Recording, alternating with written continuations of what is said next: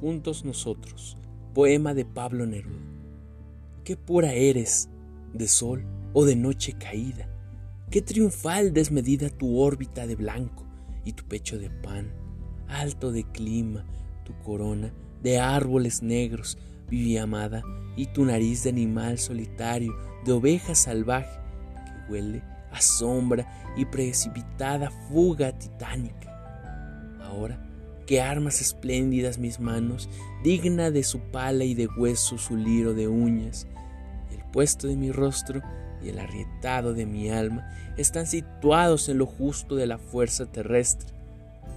Qué pura mi mirada nocturna influencia, caída de ojos oscuros y feroz acicate. Mi simétrica estatua de piernas gemelas sube hacia estrellas humeadas cada mañana y mi boca de exilio muerde la carne y la uva.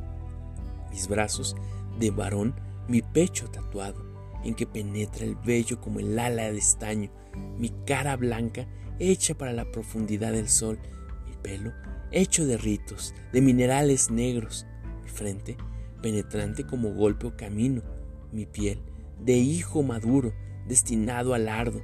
mis ojos de sal a vida, de matrimonio rápido, mi lengua amiga blanda, de dedique y de buque, mis dientes de horario blanco, de equidad sistémica,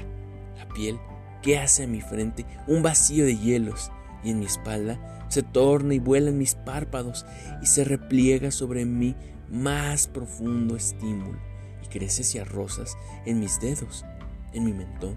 de huesos y en mis pies, de riqueza. Y tú, como un mes de estrella, un beso fijo, como una estructura de ala o comienzo de otoño. Niña, mi partidaria, mi amorosa,